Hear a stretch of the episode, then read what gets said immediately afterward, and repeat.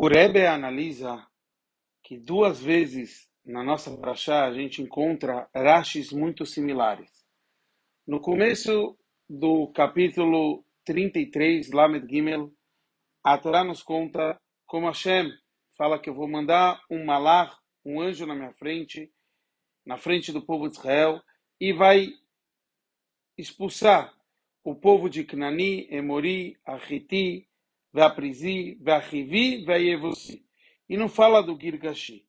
Então, o Rashi ele traz, e eu vou expulsar Etaknani, o Knani, etc. Ele fala seis povos são.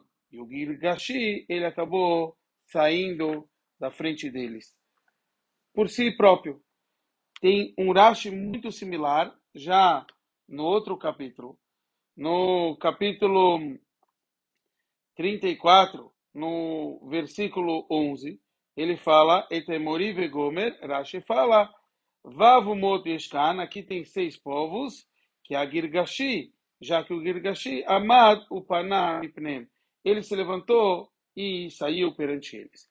E o Rebbe analisa o porquê Rashi nunca repete a sua explicação, a não ser que fosse necessária. Então o Rebbe começa a explicar como que uma vez é sobre o próprio conceito da conquista da terra de Israel e outro como a gente deve tomar cuidado de não se envolver com outros povos. E aqui a gente vê que o Girgashi não faz parte daquilo que é chamado dos outros povos, já que ele tinha saído, então ele não se encontrava na hora, então ele não fazia parte daqueles povos que é chamados povos que o povo de Israel encontrou quando entrou na terra de Israel. Espiritualmente, o Rebbe também explica que os sete povos representam as sete virtudes, as sete forças emocionais.